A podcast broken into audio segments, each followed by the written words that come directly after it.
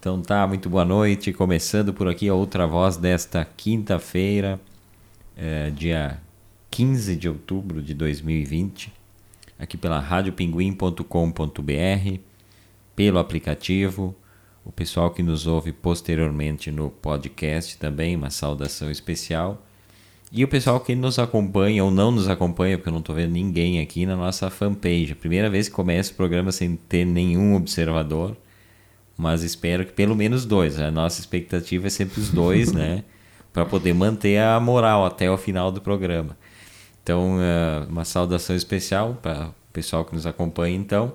Pessoal do aplicativo manda o um WhatsApp aí dizendo, ó, estamos ouvindo, para não nos, nos sentirmos sós, né? Tava botando aqui as imagens da outra câmera do final de tarde de Caxias do Sul de hoje, que tá bem bacana. Lá ao fundo se vê o centro da cidade, uma parte do centro, né? E o pôr do sol agora já se foi. No, no verão vai, vai dar para ver melhor essa, essa parte da cidade. Ah, vai estar tá bem claro no verão nesse horário, né? E já saudando então, ela que está comigo de novo aqui no dia oficial dela, Verlu Mac. Boa noite, Verlu. Boa noite, boa noite aos ouvintes e ouvintes. É, aliás, é, Velu, ontem eu falei aqui sobre, sobre a Velu arranjar encrenca todos os finais de tarde quando ela faz suas compras, né? Uh, nos mercadinhos para comprar o pão e tal. Hoje não teve confusão, ou teve? Ah, até meio teve até. Treta de novo. Vai ser um quadro do programa, as tretas de final de tarde da Verlu. Todo dia tem historinha. Qual que foi a de hoje? Conta resumidamente para não incomodar o pessoal.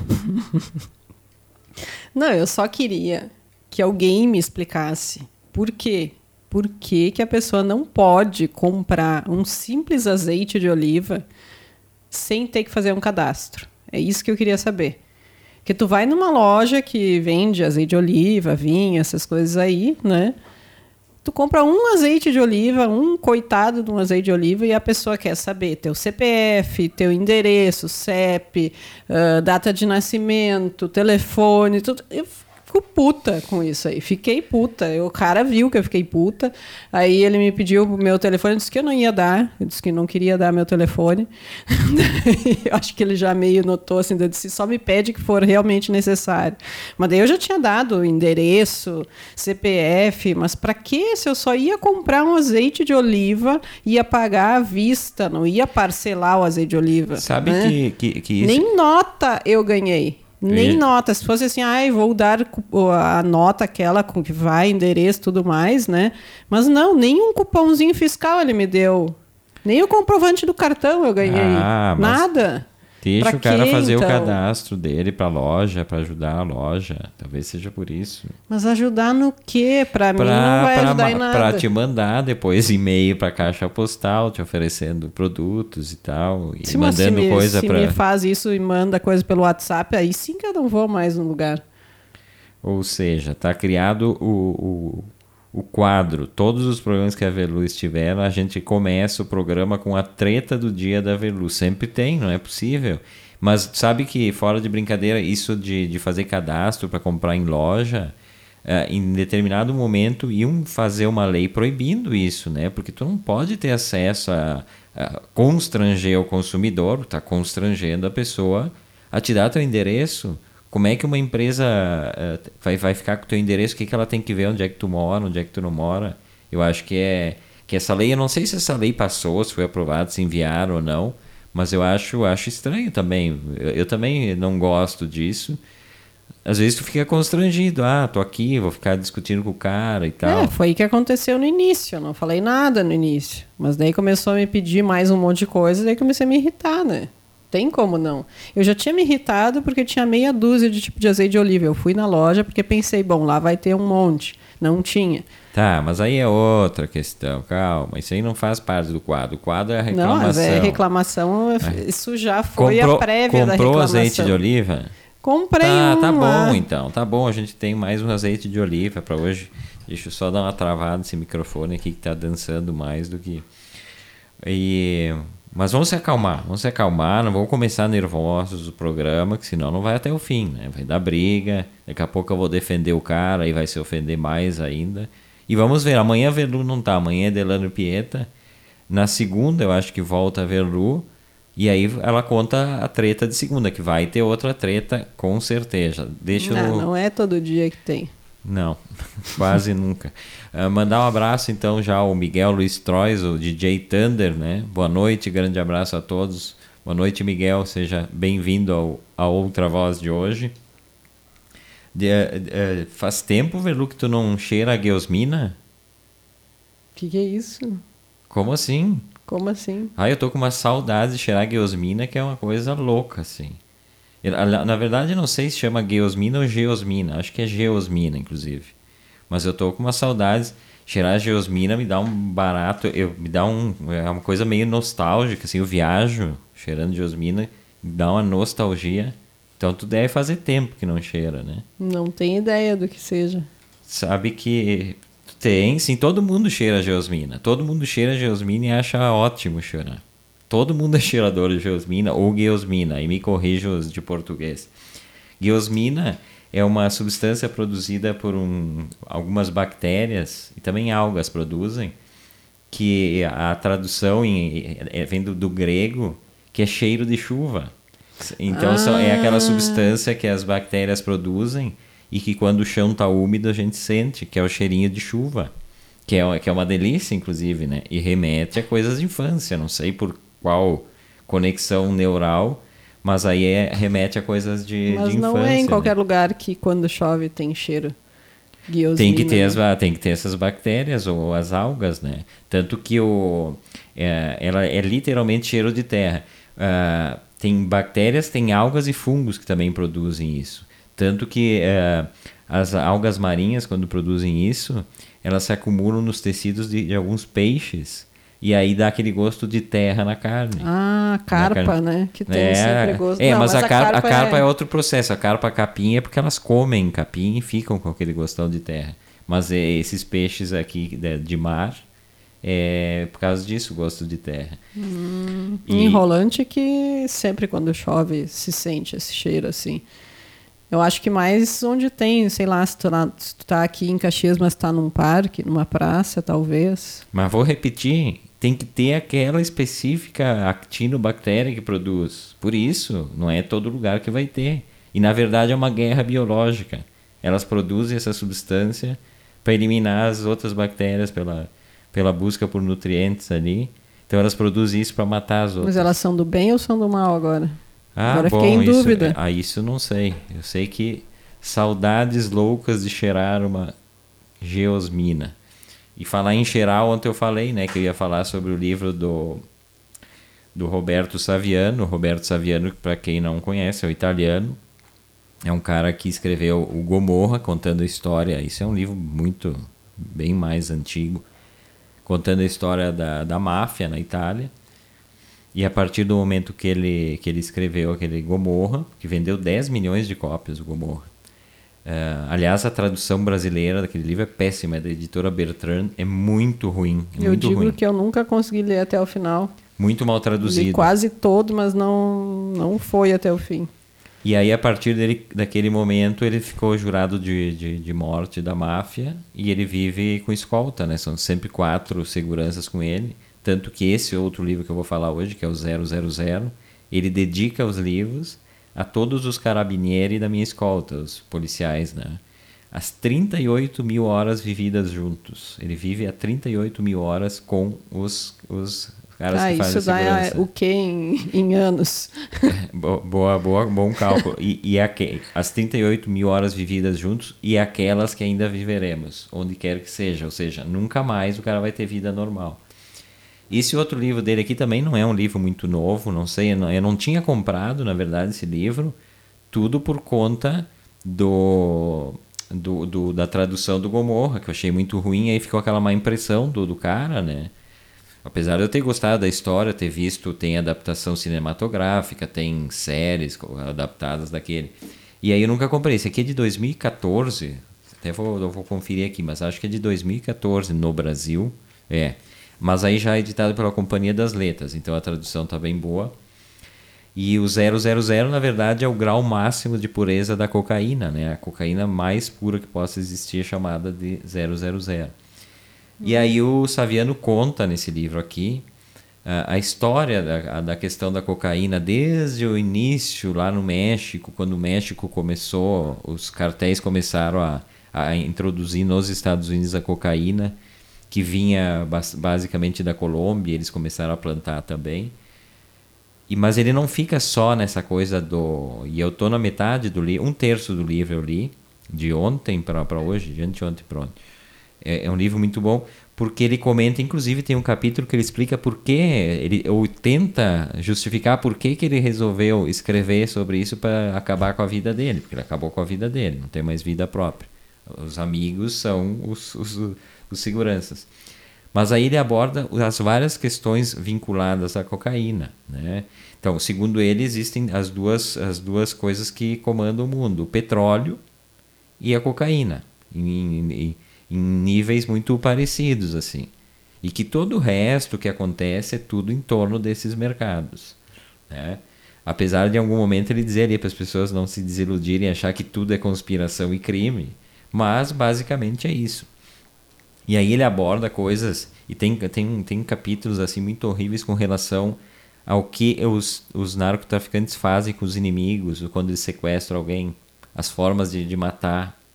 É pesadíssimo, pesadíssimo. Ele, ele descreve, tem uma cena em que ele descreve um policial americano que estava infiltrado e foi pego, e os caras gravam, né? Os caras gravam e, e, e distribuem essas imagens. Então, a, a coisa mais horrível, assim, as formas. E aí ele fala, um capítulo que eu li hoje, bem interessante, ele fala que é, essa questão do, do mal, né, da, da, dessa maldade de, de, dos torturadores e tal, que não é uma coisa inata, é uma coisa aprendida. Esses caras são treinados para fazer isso, sem o um mínimo de pudor. E aí ele faz uma comparação, e ele faz isso porque ele é antropólogo, né? E aí ele conversa com várias uh, pessoas que, que tiveram contato com essa gente, inclusive com torturadores. Uh, e aí cada país tem algumas características diferentes, né? E aí ele fala, agora no início ele está falando da questão do México. Então tem o cara que mata os inimigos eh, botando o cara dentro do tonel de gasolina e dá fogo. Uh, daí tem as técnicas de, pô, as coisas horríveis, assim, as mais horríveis que se possa imaginar que, que os traficantes fazem. Então, esse livro eu tô, apesar do, do tema pesado e da, da, da do, do, peso disso, porque é muito ruim ler. Teve uma parte ali que ele descreve uma tortura que, que foi, foi uma fita que foi posta em juízo quando estavam julgando os culpados, que os policiais botavam as mãos nos ouvidos para parar de ouvir os gritos da vítima. Então, assim, ele desce ao, ao, ao, ao, ao chão do, da, da civilização para contar isso, mas é, é, é, bem, bem interessante, assim, um livro bem extenso, ele tem 400 e poucas páginas. Então, 000, Roberto Saviano, da Companhia das Letras. Acho interessante para quem quer saber que o mundo não é essa maravilha que a gente tenta Alguém acreditar. acha que o mundo é uma maravilha ainda. E eu Olha... vejo todo dia as pessoas com, com, com, com umas, umas utopias assim que que dá vontade assim de, de querer ser que nem elas, de acreditar essas essas coisas de ah, o bem vence e tal. Me parece que não, parece que está tudo errado. Só um comentário mais desanimador, então, a respeito do que tu disse. Se o que domina o mundo é, é, é o tráfico de drogas e o petróleo, então é o tráfico de drogas, porque combustíveis fósseis agora vai estar tá em declínio, né? Então, provavelmente. É, o que ele, a provocação que ele faz, ele diz são os dois combustíveis. O combustível eh, para os veículos de tração motora e o combustível para as pessoas. Né? E ele dá toda uma explicação também científica sobre os efeitos da cocaína, o que ela faz no início, né? as coisas, entre aspas, boas que ela pode trazer. Mas ele fala só a respeito de cocaína ou de drogas de um modo geral, assim? De... É, não, ele, ele traça uma, uma história do tráfico de cocaína. Porque mais mas... começou, né, essa, hum. esse tráfico da era moderna, acho que foi mais com cocaína mesmo. Mas é porque, é início. é porque ela é caríssima, né? Então, em questão de mercado de drogas, a cocaína é, é muito cara. Ele, ele até dá uma entrada na questão mais moderna das metanfetaminas. Mas aí elas são bem mais baratas, né? Sim, porque o mercado começou com cocaína, mas por ser muito caro justamente tem uma gama de drogas que foram desenvolvidas depois. Mas o dinheiro para os narcotraficantes, e aí fala muito da, da questão do México. Uh, e o México, a gente esteve uma oportunidade, alguns 12 dias, acho que a gente ficou no México. Né? Mais até. E uma coisa, o, o, México é um país que, que é muito assustador, na verdade, né? E a gente estava numa cidadezinha, a Verlu fez uma residência artística em Tasco, que é uma cidade que vive teoricamente da prata, né? Da exploração. Mas, assim, o exército na rua, eu me lembro que eu assisti uma, umas comemorações de alguma coisa da cidade, danças, as crianças dançando. Eu até fiz uma foto disso, tinha as crianças dançando e atrás um caminhão do exército, armamento pesadíssimo. Pois é, estranho. Patrulhando e a gente achava estranho e todo bem momento estranho, passava, né? É, bem, bem, é, dá uma sensação ruim, né? É bem assustador, parece tipo, nossa, tá em guerra. Primeira vez que eu vi, eu pensei, que que é isso? Aconteceu alguma coisa? Mas não, é, eles andavam normalmente, andar e com aquele tipo de armamento, né? Armamento pesado, não era é, e o, e o, o, México tem também essa história, essa coisa de sequestro de pessoas, né? Que eles. Uh, lembra que o, uma das mexicanas contou pra gente, ou pra ti, que eles têm caminhõezinhos que cabem exatamente número X de pessoas, eles sequestram pessoas jovens uh, obriga a trabalhar tráfico. Né, uhum. no tráfico e não e é, péssimas condições de alimentação e de, de, de, vida tipo, até trabalho morrer. escravo até, até morrer. morrer. Não e dão é, nem alimento, né? E, e, não é e não é mentira. Homens, isso mais homens e mulheres sofrem o problema de, de lá a violência contra a mulher é, é enorme também, né?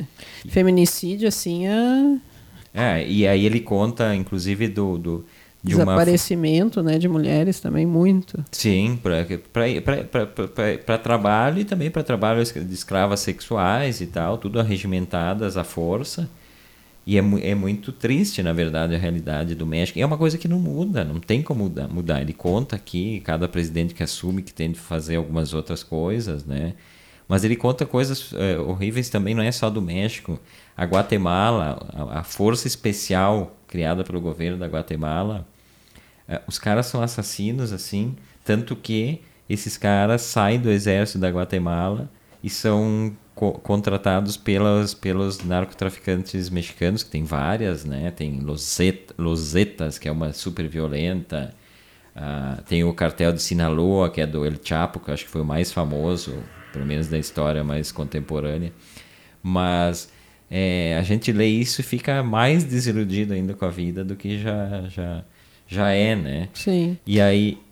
Sabe, falando em, em México, lembrei que quando a gente estava na cidade do México mesmo, uh, eu fiquei também, assim, né, apavorada que o metrô lá é dividido, né? Os vagões feminino e masculino, uma coisa que foi inclusive proposta para São Paulo, mas não foi adiante e tal, né? Justamente por, por questão uh, né, de proteção à mulher, mas lá os vagões do metrô são separados para homens e para mulheres. É, a gente pensa que, gente, que o mundo é evoluído, que isso, que aquilo, o mundo é uma porcaria.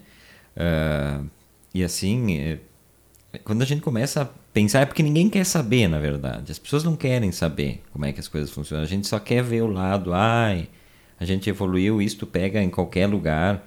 Uh, eu lembro também uma coisa que me chamou a atenção lá no México os jornais mexicanos, né? Ai, sim. Porque os jornais mexicanos uh, estampam nas suas capas e nas, e, e nas suas contracapas fotos de assassinatos, mas não tem nenhum tipo de, de, de pudor. São fotos. Uh, não, de, é de... foto da pessoa morta ali na capa. É a capa do jornal. Vários jornais hum. disso. Uh, com a cara esfolada, ou seja, eu até comprei alguns. É, não, não são todos, mas assim, tem muitos jornais e os jornais que aqui são sensacionalistas, que a gente chama e que tem umas notícias chamativas, né, aquela coisa meio, sei lá, ratinho.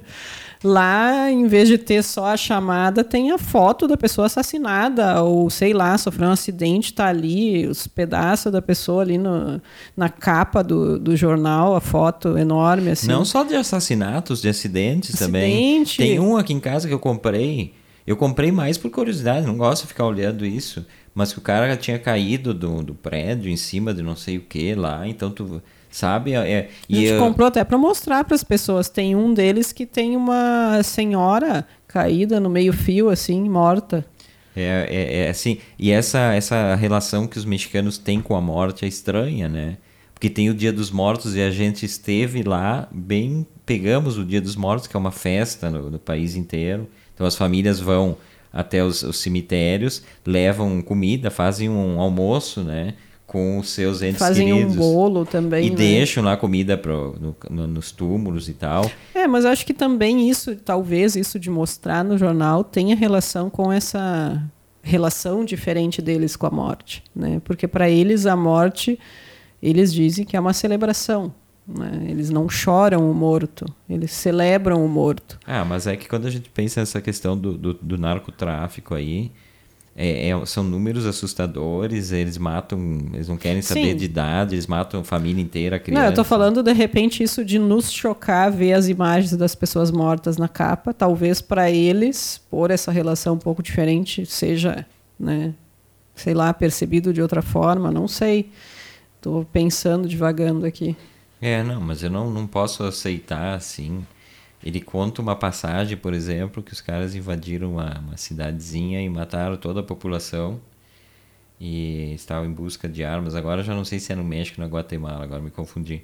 Mas eles matam as crianças, por exemplo, eh, jogando contra a parede. Crianças de, de 6, 7 é. anos. Ah, eles nossa. enterram crianças vivas. Então, assim, quem tiver estômago pode ler esse livro. E falar em fotos, daí eu, eu, como eu ia trazer esse assunto, eu me lembrei imediatamente dessa grande fotógrafa e a gente teve a ocasião de ver em Veneza e depois em São Paulo a exposição dela, que é a Letizia Battaglia, que é uma italiana, é, fotojornalista, começou fazendo fotos para jornais de, de notícias em Palermo, né? Inclusive esse livro que eu, que eu tenho aqui, que é da Instituto Moreira Salles, é o Palermo, que é um dos trabalhos dela. Aquela vez em Veneza tinha outros, não era era um mais recente com algumas fotos desse. Em São Paulo a gente vê essa aqui. E ela ela tem o registro fotográfico dos assassinatos da máfia nos anos 70 e anos 80. Fotos pesadíssimas também, mas é um trabalho fotojornalístico assim de uma uma qualidade, de uma de uma sensibilidade, na verdade, apesar de a gente ver cenas e tal, mas não chega ao nível, né, de mostrar víscera. É que de uma assim. certa forma uh, no México é, é, uma banalização né, da morte. É. Yeah. É, e aqui o que ela faz é diferente, porque é, é um retrato específico né, de um período e, e, da máfia, de uma coisa específica também. Então, não é que ela saísse fotografando qualquer acidente ou qualquer. Né, morte é trágica. É basicamente a, a máfia. São mortes o... que a máfia provoca e que, que de, de pessoas integrantes da máfia, né, que começaram a ser mortas também. Então, tem um recorte aí, tem um motivo para ela fazer isso, né? Ao contrário de que a gente está falando no México, é uma coisa indiscriminada. É, tipo, qualquer pessoa que morra pode aparecer ali na capa do jornal, e de um jornal, não é uma exposição, né? Fotográfica no Instituto Moreira Salles, como é onde a gente viu, né? Esse é outra voz desta quinta-feira, eu, Everton Rigatti, Verlumac. Vamos dar mais uma espiadinha nas imagens da noite caxiense. Caxias tem noite, olha que lindo. Ó. Essas são imagens lá da zona sul da cidade. Aqui é a zona norte, é zona sul. É, deixa eu te perguntar uma coisa aqui. Ah, falando de a gente falou de química até agora, né? Só química. Drogas e da guiosmina. Deixa eu dar um oi aqui, o Vanderlei Cunha. Falou assim: as carpas da redenção aqui no Portinho devoram pipocas. Devem ser preparadas e servidas em saquinhos. São finas as, as carpas da redenção. que carpa capim não dá para comer de, de, tão, tão gosto de terra que tem, né? É. Mas o pessoal lá de Rolante uh, tinha criação disso, né? Seu Paulo Mack, pai da Verlumac, tinha, tinham que comer, né? Era uma tristeza, imagino. É, ele tinha açude, né? Mas açude, assim, um açude ali. E daí ele tinha as carpas e ficava, assim, bem orgulhoso de, de às vezes pescar alguma. Daí tinha que ser feito, claro, né? Mas a minha mãe não gostava. Se dava, ela não fazia. E daí eu tava pensando em química aí, porque eu, eu comecei a me lembrar, né, da, das minhas aulas de química. Eu fiz um, um segundo grau, chamava-se ALAC, o curso que eu fiz, Auxiliar de Laboratório de Análises Químicas, ALAC com Q. E, e aí a gente tinha, porque tinha diferenciação entre o, o, o magistério, contabilidade, o ALAC, que era o curso das ciências biológicas, na verdade, né? Hum. E, e acho que eram esses os cursos que tinha. E a gente tinha aula de, de, de química, lembrei de dois professores, o Aime, que eu acho que já é falecido, e o professor Beal, esse ainda se aposentou recentemente, então a gente ia para o laboratório fazer experimentos com químicas e ácidos, e isso, e sai fumaça e tal. E, e hoje é dia dos professores, né? Então, lembrei, lembrei agora da questão da química para a gente falar um pouquinho dessa questão dos professores. Então, eu tenho do segundo grau tem algumas lembranças assim. Uh, gostava do laboratório, é, é, era um laboratório muito equipado, assim, cheio de substâncias. Qual gente... era o colégio que tu fazia? Eu estudava no, na escola, na época se chamava Irmã Teofânia. Hoje hum. é onde em Garibaldi, isso, né? Uh, quando eu era criança já estudava nessa escola, mas era das freiras. O prédio é das freiras. Uhum. É um uhum. prédio lindíssimo, enorme que tem em Garibaldi que é a do convento das irmãs. Tem o hotel, né? tem hotel, tem a, tem a parte da de como é que se chama das noviças, né? Eles tinham uma as meninas que queriam ser freiras, então era um, um espaço de formação e tinha convento, o, convento, o convento e tinha o espaço de, de educação então então quando eu era criança era escola infantil escola infantil e era das freiras depois o prédio foi alugado para o estado e virou então Instituto Irmã Teofânia, uma escola estadual, daí, só nas dependências. De... E hoje ele é o Sagrado Coração de Jesus, que de novo é de freiras, né? também no mesmo espaço. Mas eu passei no, no, no meu tempo de estudante no Rio Grande do Sul, que foi só interrompido no período que a gente morou fora, no Paraná, sempre no mesmo, no mesmo prédio, independente de mudar a escola, eu sempre estudei ali. E, e, o prédio é muito, é muito legal, assim, tem os porões, assim, aí a gente cria aquelas ideias, né, de... É, tudo que não, não fica muito...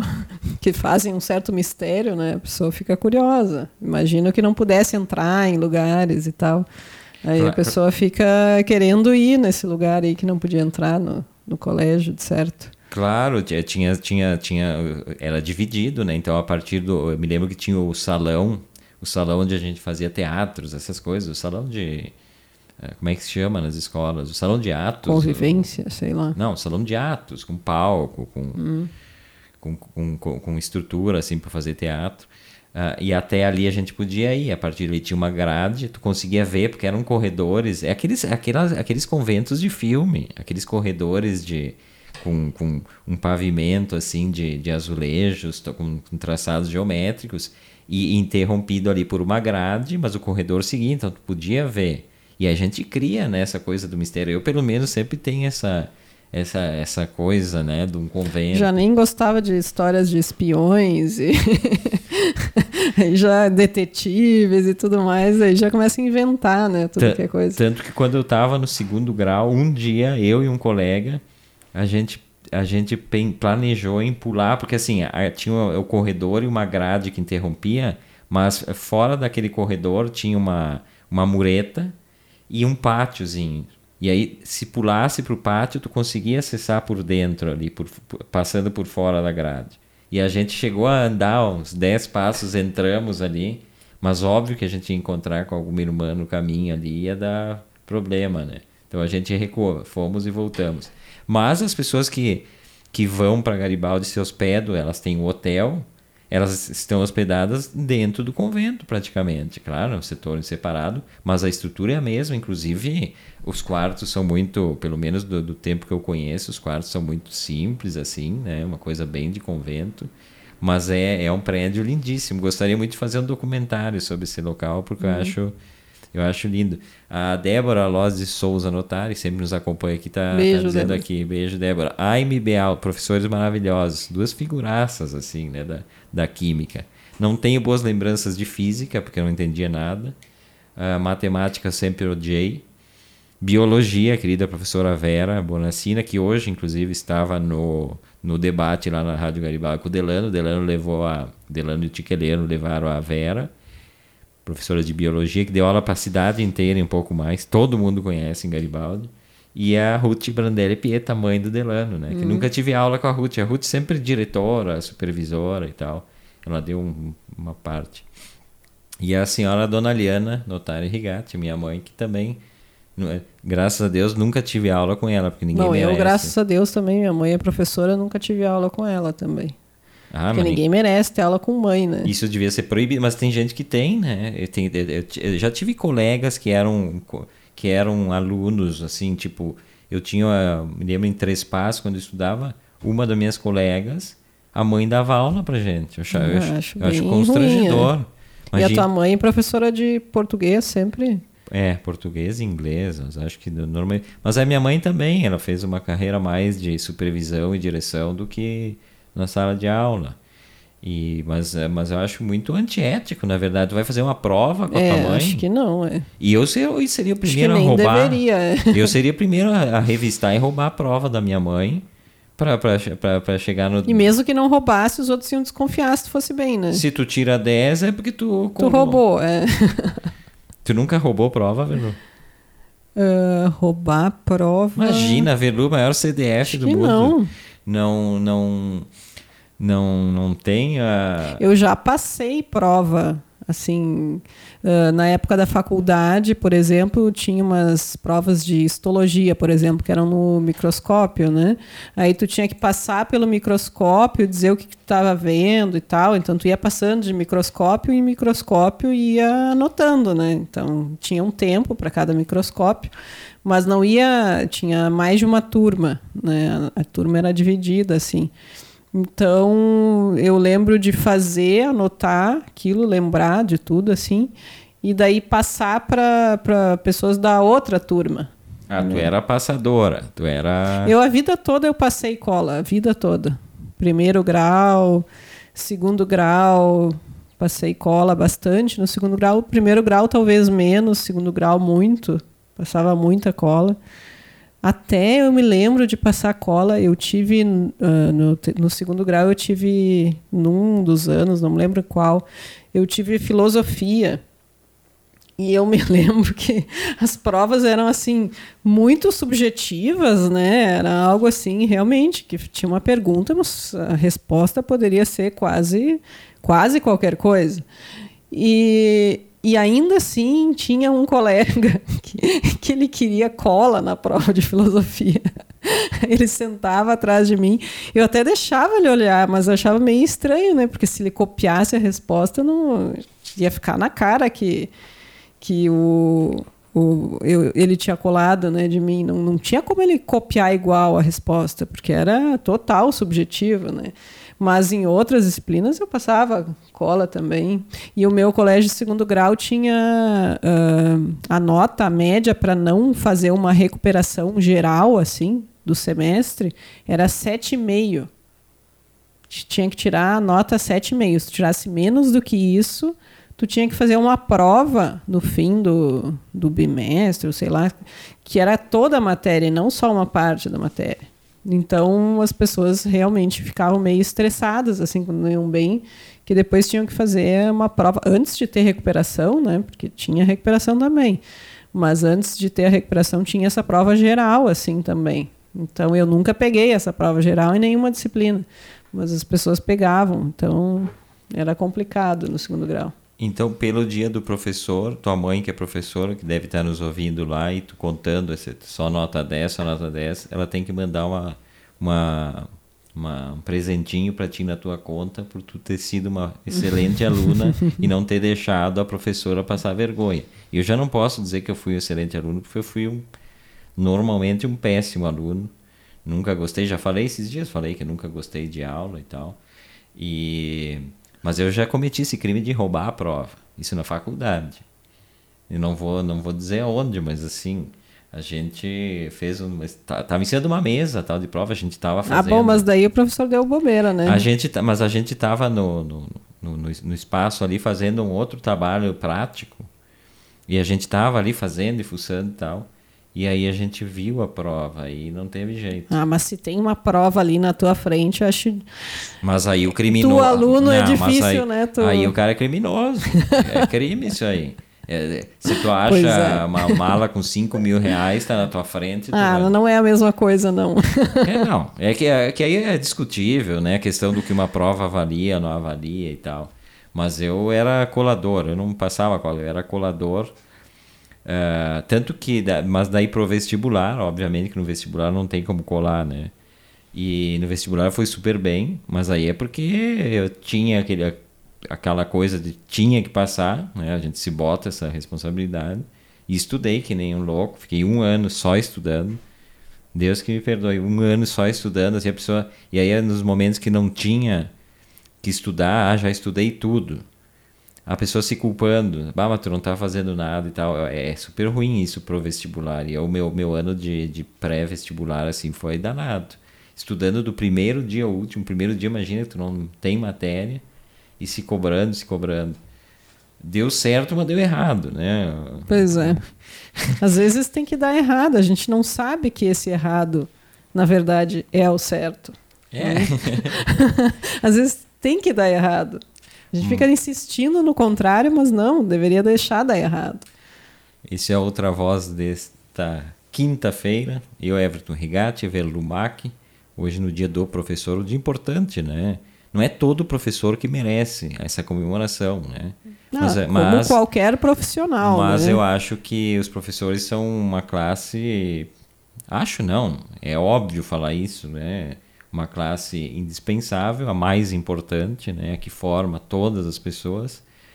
E, e agora que a gente vive um governo que acha que educação é igual a baderna e comunismo, é, é lamentável. E, e, lamentável saber quantos professores votaram nesse governo que está aí. Um, um, governo que sempre desprezou a educação, sempre. Faz questão de ser ignorante né? e, e, e fazer uma ode à ignorância. Não é, não é só ser ignorante. A gente pode uh, galgar espaços na sociedade se a gente não teve condições de estudar, o que não é o caso do presidente da República. Né?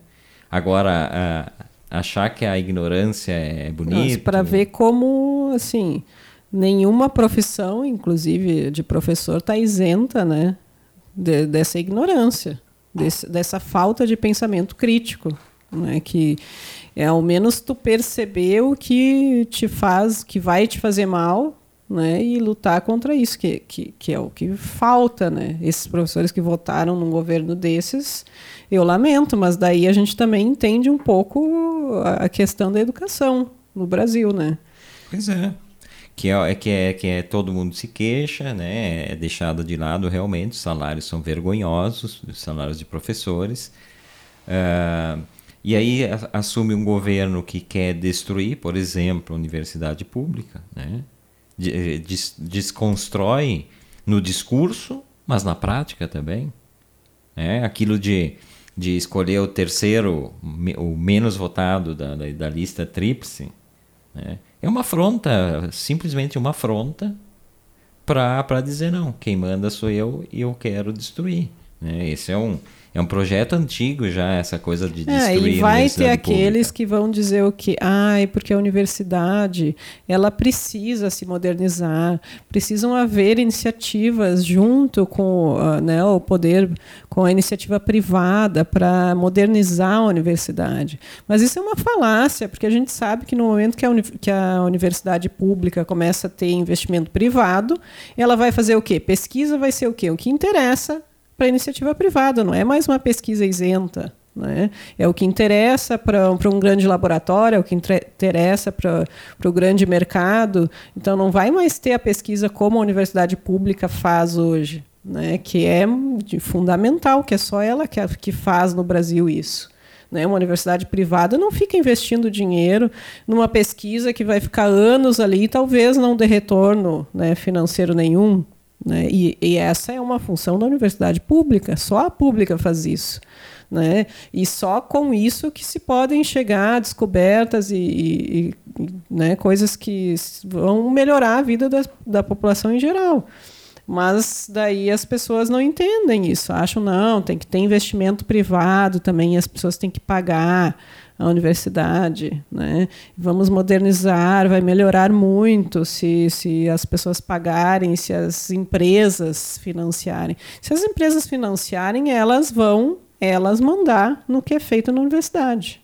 Perde a autonomia, perde a, a capacidade de pesquisa, né, isenta. É, é realmente um, não tem? É... é um descalabro e é apoiado. E o problema é que a maior parte da população compra esse discurso aí, né? Tem os ressentidos que não conseguiram entrar numa universidade pública. Uh, que é uma coisa bem forte. Daí assim, dizem, né? ah, não, porque eu nem queria entrar na universidade pública porque, uh, ai, com esse sucateamento da universidade pública está muito sucateada, eu não, nem queria, não é bom. Como, é bom, se o sucateamento, é, tipo... o sucateamento fosse uma, uma, uma consequência uh, de, de, de, os professores e os administradores Sim. locais quererem, como se não fossem os governos centrais que, que verba, cortem verbas. É. Eu me lembro quando eu entrei em 1990, como as coisas foram, foram em coisas banais, assim, por exemplo, quando eu entrei, quando se fazia matrícula, tu recebia catálogos impressos com todas as disciplinas do curso, uma coisa toda, né? Aos poucos foi sumindo tudo. Se, se, bom, não tinha nem papel higiênico na universidade. Ah, bom, eu né? já na minha época já não existia mais e, papel higiênico. E sabe que isso de, de criticar, tem uma, tem uma comunicadora famosa aqui no Rio Grande do Sul que até hoje não me desce, porque é, eu me lembro que ela fez uma coluna para um jornal importante, não citamos mais nomes aqui. Ela fez uma coluna sobre o, o, quando a filha dela passou para o vestibular e a filha passou na PUC e na URGS. E a filha optou por estudar na URGS. Ninguém, ninguém, ninguém em sã consciência eh, não, não sabe que existem cursos que as universidades federais são muito mais fortes do que a universidade privada. Né? E ela optou, a filha, a filha dessa jornalista, em vez de estudar na PUC, optou por cursar na, na URGS. E a coluna dela foi, eu gostaria de recuperar essa coluna, foi no tom do que ela não entendia, não foi nem tom, foi literal que ela não entendia como que a filha dela, é, é, ao invés de estudar numa universidade privada, resolveu a, a se matricular na universidade pública. Ela é uma menina que podia, que ela, podia pagar para a filha estudar. Ela quis dizer que era uma bagunça a Universidade Federal. Tá aí, faz comentário todo dia. Esses dias estava entrevistando o novo reitor e tal. E aí eu fico pensando, o que que passa na cabeça da pessoa? Tudo bem, Tu pode ter, achar, ai não, mas eu preferia aquela. Agora, tu desprezar a universidade pública por desprezar e sem nenhuma razão, sem nenhuma razão. Os cursos das universidades federais normalmente são os melhores cursos dentro Apesar de todo o esforço de realmente sucatear, ainda são excelentes, né? Coisa que eles já conseguiram sucatear e deixar né, em segundo plano no ensino fundamental e médio, que eles já conseguiram isso há muito tempo, né? Uh, nas universidades públicas eles ainda não conseguiram isso, mas agora eles estão realmente fazendo um grande esforço, né? E mais um pouco vai ser, e daqui a pouco vão ter que pagar mesmo para fazer a universidade, como é em outros países que os estudantes depois estão todos endividados, né, por anos na vida, fazem uma faculdade para ficar endividado por ficar pagando não sei quantos anos a universidade, às vezes nunca consegue pagar. Então, é isso que vai acabar acontecendo se continuar esse tipo de governo com esse tipo de pensamento, né? E as pessoas ainda apoiando, porque esse governo entra porque as pessoas apoiam. Então, se as pessoas apoiam, tá aí o resultado, né? Não tem muito que, o que dizer. Bom, então fica aqui, né, nosso abraço aos mestres, né? E aí a gente diferencia um professor do mestre, né? O mestre é aquele que que faz questão de passar tudo que ele, que ele sabe para o seu aluno e ele quer que seu aluno seja melhor. E eu tive muitos mestres nessa, nessa minha história de, de faculdade, de pós-graduação, de primeiro grau, de segundo grau. Então te, tive muitos bons professores, tive maus professores, tive, mas esses não, não, não importam muito, né? Uh, eu acho que o que importa são os bons, bons professores, que eu acho que são a maioria. Né? Apesar de tudo que eles vivem, eles não têm mais condições. O professor ganha tão pouco que não consegue nem comprar livro. Né? Isso é. Isso acaba refletindo no e ensino. Ter tempo né? para se preparar, né? Nada, poder né? ter uma jornada um pouco mais flexível para ter tempo para se preparar, para preparar as aulas, né? para estudar, se manter atualizado, que é importantíssimo para o professor. E, né? estímulo, e, e, o estímulo, e estímulo, né? Que óbvio. É o, o, estímulo para poder, poder enfrentar isso. É, se tu não te sente valorizado em qualquer profissão, tu perde a vontade, né? É normal isso aí. Em qualquer profissão, se tu sente que tu não tem valorização nem do teu trabalho, nem de forma financeira, nada, nenhuma valorização, é obviamente que tu desanima, né? Tu não, também não vai te matar aí atrás, não. Vou fazer, sei lá, um mestrado, um doutorado para nada também, né? Então fica aqui do a outra voz mandando um beijo para todos os professores, os bons professores, né? e que um dia essa situação melhore. Não se tem grandes esperanças, mas né? o maltrato que os políticos fazem à, à, à educação, que é o mesmo que eles fazem para a cultura, né?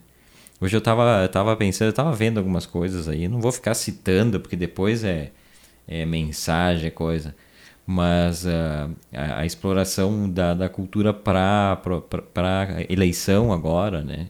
De uma hora para outra, tu vê pessoas assim que são ligadíssimas na cultura. Né? Político, normalmente, não quero ser, não quero ser... Injusto. Injusto. Mas, olha, se 10% dos políticos leem alguma coisa, não um jornal, não um jornalzinho ali, a coluninha de, de política. Estou falando de ler literatura que, que vale a pena. Acho que é muito, 10%. E aí, como que essas pessoas vão fazer políticas culturais? Ah, porque o secretário, o secretário. Os secretários, às vezes, não são da área nem próxima àquilo. Né? A gente sabe que é uma distribuição entre partidos. Então, a cultura é outra coisa que é, é tratada que nem. E aí eu me lembrei disso porque a, a, lá em Rolante tem, e aqui em Garibaldi também tem, não sei se outras cidades também tem, uh, aquelas casinhas em, pra, na praça com livros. Né? Quer dizer, teoricamente é para ter livros dentro.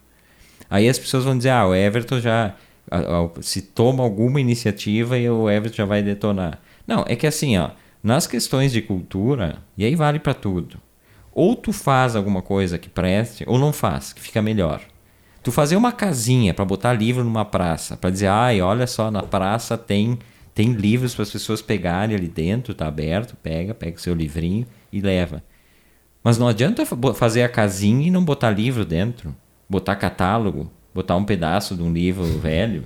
Lista telefônica antiga. Lista, é, poxa vida, é, é, é, isso é, uma, é, uma, é um tapa na cara, sabe? Ai, que bonitinho, é bonitinho. E eu, eu tô falando, de Rolante, porque eu já vi o conteúdo de Garibaldi. Se alguém souber me informar o que, que tem lá dentro daquela caixa, eu posso até dar o braço torcer e dizer: ah, não, realmente. Porque o que eu quero ali numa casinha daquelas é que a prefeitura compre livros. Compre livros decentes. Não precisa comprar livro de filosofia, de sociologia, que são públicos mais específicos. Mas compre livros e bote ali. Agora, resto, eu já vi isso inclusive em locais que eu trabalho. Ai, vamos fazer uma biblioteca. Aí tu vai olhar a biblioteca, tem livro de receita, tem livro. Poxa, ou se faz as coisas com o mínimo. É, é que parece que quando é para cultura, assim, qualquer coisa vale, né? Inclusive. Tipo, não importa. Ah, não, vamos fazer qualquer coisa ali. Bota ali um negócio ali. Ah, tá bom. Olha só o que a gente fez. É capaz não. de fazer até a inauguração. Da... Mas aí que tá o problema. O, o, que me incomoda mais é que tá, tu não espera nada de. de Por quê? Porque as pessoas que estão no poder não têm realmente cultura. Elas não não não não, não, não sabem distinguir o meio, um, não um... conhecem o que elas estão fazendo. Então qualquer coisa é considerada uma iniciativa válida, porque ah, e, ai que ótimo, mas não tem pensamento crítico, não vê se, se aquilo ali realmente vai trazer algum benefício, se vai só trazer algum gasto, às vezes até uma coisa né, que vai ser prejudicial e a pessoa nem, nem se dá conta, porque realmente não tem noção nenhuma. Né? Botam pessoas que não têm noção nenhuma. Mas aí entra uma coisa, e aí, de novo, vou trazer o pessoal do meio cultural, e aí podemos botar o jornalismo cultural também. Esse discurso que eu estou fazendo aqui, que tu está referendando, ele não vai ser bem visto. Porque sempre, necessariamente, tem que aplaudir.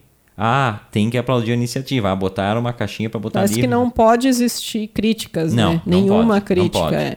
Né, nem, nem com, com relação a, a, essas questões da política cultural, e muito menos com relação, e eu sempre bato nisso, na questão dos, dos produtos culturais desenvolvidos. Né? E aí vale para literatura, para cinema, para teatro.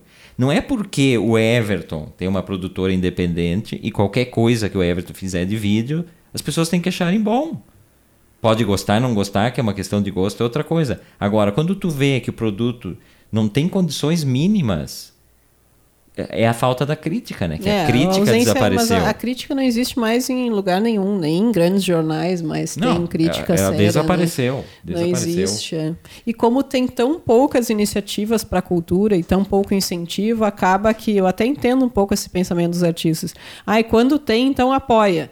Né? Independente já, do é, que for. Já não tem nada, então, ah, se tem, apoia. Né? É mais ou menos esse pensamento. Assim, até entendo que realmente é, é, tão difícil que. Né? Mas eu não entendo. Eu não, preferia... eu entendo né, a pessoa querer que tenha alguma iniciativa, mas daí deveria né, tentar fazer alguma iniciativa, já que são poucas. Eu discordo. Que eu sejam discordo. de qualidade. Eu discordo. Eu não entendo. Eu não entendo, porque se eu fizer uma coisa muito ruim, primeiro, que eu vou ter uma uma autoavaliação daquilo e eu já vou ter uma noção, ah, saiu ruim, fiz um filme e ficou ruim.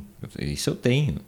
Mas pode ser que eu ainda continue achando que eu sou o cara. E aí entra aquela questão, né? Todo mundo hoje se acha o cara. Não, não tem a humildade de entender que uma vez, uma hora tu vai fazer uma coisa boa e tu vai fazer duas coisas ruins. Mas esse aplaudir por aplaudir me incomoda. Me incomoda. Aí tu vai dizer assim, ah, então se sempre for negativo, não eu acho que tem que ter a crítica sincera. Né? E eu estava vendo algumas coisas a semana passada, essa semana aqui, que se a pessoa que fez me dissesse, ah, o que, que tu achou? Eu ia ser sincero e dizer uma porcaria. Uma porcaria, não posso admitir, sabe? Então, eu acho que o que falta é isso, a gente poder criticar as coisas culturais. Acho Não, acho que assim, não, não é que não possa fazer, mas precisa existir crítica. Né? E tem que aceitar a crítica. Artista tem que parar com essa história, qualquer artista. Achar que tudo que faz, ah, porque me foi um esforço. Sim, foi esforço e ficou ruim. Mas é que com a crítica tu vai crescer, né? Sim. Através da crítica, realmente tu vai perceber coisas. Eu falo até pela minha área, que é artes visuais já fiz muita coisa da qual hoje eu não, né, não tenho tanto orgulho assim. E... Mas é um processo. O processo artístico a gente entende. Sim, mas assim, ao mesmo tempo, para eu, não, eu também sou muito, né, eu tenho uma autocrítica grande também. Mas, ao mesmo tempo, por exemplo, tem a gente hoje, Dia dos Professores, tem a Silvana Bon, né? Que é, foi minha professora na pós-graduação em artes. Beijo, Silvana. Beijo, Sil. Minha, minha, minha orientadora do TCC também. E, e depois disso, ela acabou fazendo curadoria comigo, né? Então, ela acompanhou meu trabalho. E ela é uma pessoa realmente que faz crítica. E por isso tem muitas pessoas que às vezes não gostam dela, mas ela realmente critica. Inclusive, meu trabalho, ela já fez curadoria de exposições minhas, mas mesmo nessas curadorias aí, muita coisa do que eu fiz, ela simplesmente, né, ela me dizia, por que tu fez? O que que é isso? Né? Ela me questionava e eu entendia a crítica, né? Às vezes na hora tu realmente não gosta. Aquela coisa assim, não, tu leva e... meio um choque, mas depois tu pensa e consegue processar isso e tu te dá conta que realmente, né? Claro que tu pode concordar, discordar, mas o importante é tu pensar né? É tu fazer essa avaliação e tu, a partir disso, construir o teu trabalho. Tu sabe que essa questão de lá vou eu de novo com treta. Essa questão do financiamento público para a arte contribuiu muito para essa questão dos, dos, da, das pessoas não quererem crítica, Porque uma coisa é quando tu tá fazendo um produto uh, que tu tá puxando o dinheiro do teu bolso. Aí tu tem que te esforçar porque tu vai ter que vender aquele produto, se tu é um artista que depende da arte, né? Agora, quando o dinheiro vem, por mínimo que seja, né? Esses editais pagam, fora os editais uh, de abrangência nacional, os editais locais a gente sabe que pagam uma miséria. Mas aí, aí a tua relação é outra. É outra, então, tipo, uh, ganhei financiamento público, automaticamente teu trabalho tem o selo do financiamento ali, então tá abalizado, né? Tem o, o tá autorizado, é um discurso autorizado. E aí, tipo, não pode contestar. Mas, mas se o artista tem que ir atrás desse dinheiro, e aí ele tem que vender aquele produto, filme, por exemplo, falar de filme. Se tu tivesse que vender, os caras não ganhassem nem um centavo, tem que fazer e tem que vender. Se tu fizer uma coisa muito ruim, o mercado não vai querer por mais lixo que o mercado compre, tem coisas que ele não vai comprar. E aí, como tá financiamento público, tal, tá de boa ali. É, que é uma coisa que eu não sou contra financiamento público, acho importante, mas acho que não pode ser como ele é. Ontem, inclusive, eu estava ouvindo, como ouço todas as tardes, o Café e Cultura, Isadora Martins e Carlinhos Santos na Rádio São Francisco.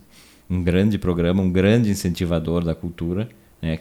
É um programa sem, sem sem bolhas ali, né? Ele entrevista todo mundo. Ele estava entrevistando um rapper caxiense, eu não conhecia, não, uma pessoa super simples assim, até para falar, né? Tu percebe. E aí quando se falou nessa questão dos financiamentos, né? eles ganharam o financiamento de um projeto da, da, Zica Stockmans, que rifou um, um Fiat Uno e distribuiu 250 pila para o projeto e tal. O projeto deles é de música rap, rap para para a periferia para tirar as crianças da, da, da exposição às ruas e tal. E aí quando ele foi questionado isso, ele disse: uh, a gente não a gente mal sabe ler. Como é que a gente vai fazer um edital, vai, vai, vai, vai participar do edital? A gente não tem, ele disse, a gente não é intelectual como os caras que ganham sempre. Então ele disse: eu trabalho das 5, eu levanto às 5 da manhã, bato o martelo, ele deve trabalhar na indústria até as, o final de tarde, eu chego em casa e vou dormir para o dia seguinte. Então, os editais também são elitistas, eles são burocráticos para caramba. Ah, isso aí é uma eliminação grande que eles fazem de gente pela burocracia. Tem ah, gente isso. especializada nisso. Né? E daí tu paga a pessoa especializada. Que eu acho, né? eu acho complicado. Isso tem amigos que fazem, acho, tá, tudo bem, eles estão atrás da, da de sobreviver também, mas o edital público ele deveria ter umas facilidades de tu não depender. Se tu quer pagar para alguém fazer para ti, é uma coisa. Agora, necessariamente, tu tem que ficar três dias lendo edital e minúcias, né? E aí a fala dele foi essa como é que eu vou algum dia participar do edital se eu não tenho as mínimas condições? É, essa questão é bem complexa, né? É difícil porque, assim, ao mesmo tempo tem que ter um controle, porque não pode entrar, tem que ter tudo muito justificado no que, que vai ser gasto o dinheiro e tal, para não dar, né? Outros tipos de Sim, problema. mas aí a preocupação é só com o dinheiro, porque os produtos, eu vejo cada produto de, de quinta categoria que é que ganha edital. E aí? A questão é só financeira. A burocracia é só financeira que é correto, claro, não vão desviar dinheiro ali, mas e os produtos? Não existe essa, essa nivelação de qualidade também. Né? Mas, enfim. Eu que não vou comprar briga com ninguém, espero que não tenha nenhum freguês de edital aí, porque tem também. É, isso, isso aí a gente sempre discute, porque é bem, é bem complexo isso aí. Não é, dá para fazer um programa inteiro falando disso e não, não resolve. Né? Então... É, a gente está quase chegando ao final, não tratamos nem metade do que eu tinha proposto. A Velu disse que é, é num primeiro momento é receber críticas é sempre ruim. Ontem deu uma crise que quase que não entrou no programa, porque eu disse para ela, não faz algum detalhe ali se me falar mais uma vez, não entro mais no programa. Estou entregando no ar aqui. Deixa eu dar um abraço aqui. O Vanderlei Cunha, nem, nem tinha lido aqui, ele falou: Everton, que é, que é um Bambi literatura argentina. Menos, Vanderlei, não tanto. Pode comentar um pouquinho sobre o Roberto Alt e Los, Los Siete Loucos, de 1929. Sabe que eu não li, Vanderlei. Do, dele eu só li o Água, Águas Fuertes, uh, Portenhas e águas, água fuertes uh, cariocas que a gente tem aqui na biblioteca. Mas Luciete logo sei que é um, é um grande, tá, até ele botou um clássico que se mantém atual, é um grande clássico, mas a gente, a gente não tem na nossa biblioteca. Boa dica aí do, do Vanderlei. E a Mari Reis, boa noite, gente querida. Boa noite, Mari, obrigado Boa por noite. estar com a gente aí. Finalzinho do programa. A Velu tem 20 segundos para se despedir e dar alguma treta aí, se quiser largar uma tretinha. Não, não, chega de treta. Hoje o programa foi muito de treta. Precisamos tomar uma antitretânica, como diz aquele meme lá.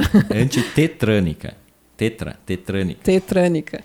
Ah, então tá, boa noite e até semana que vem, né? Que amanhã eu não. não... Isso, até segunda. É, essa foi Velu Marca, eu sou Everton Beijão para todos. Esse foi a outra voz desta quinta-feira. Quinta-feira, amanhã estaremos aqui, eu e Delano Pieta, se tudo der certo. Beijo para todo mundo, obrigado pela audiência.